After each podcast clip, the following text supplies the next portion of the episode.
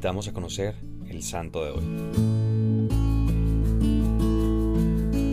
Hoy celebramos la fiesta de San Eduardo el Confesor. Era hijo de Teredo y de Emma de Normandía. Cuando tenía 10 años de edad, en la época de la supremacía danesa, fue enviado a Normandía y regresó a su tierra en 1042 cuando fue elegido rey. A sus 42 años de edad contrajo matrimonio con Edith, la hija del conde Gaudino, la mayor amenaza para su reino. San Eduardo y su esposa guardaron perpetua continencia por amor a Dios. Era un hombre piadoso, formal y precursor de la paz. Además tenía el don del consejo. Su reinado fue justo y equitativo suprimió el impuesto de guerra y los impuestos recaudados de casa en casa eran repartidos entre los pobres.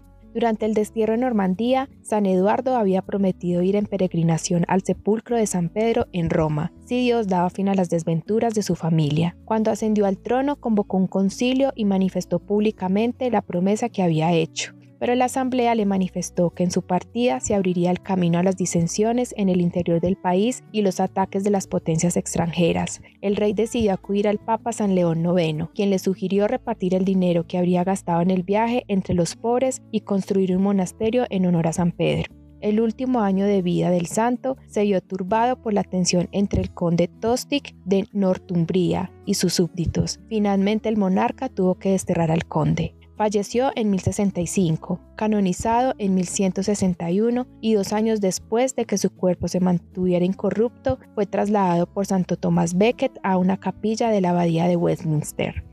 Señor Jesús, te pido por intercesión de San Eduardo, nos ayudes a ser dóciles a tus inspiraciones, para discernir en lo que tú nos pides y lo que pone el mundo en nuestro corazón, y que manteniendo la mirada puesta en ti, te elijamos siempre como nuestro camino. Amén. Cristo Rey nuestro, venga tu reino.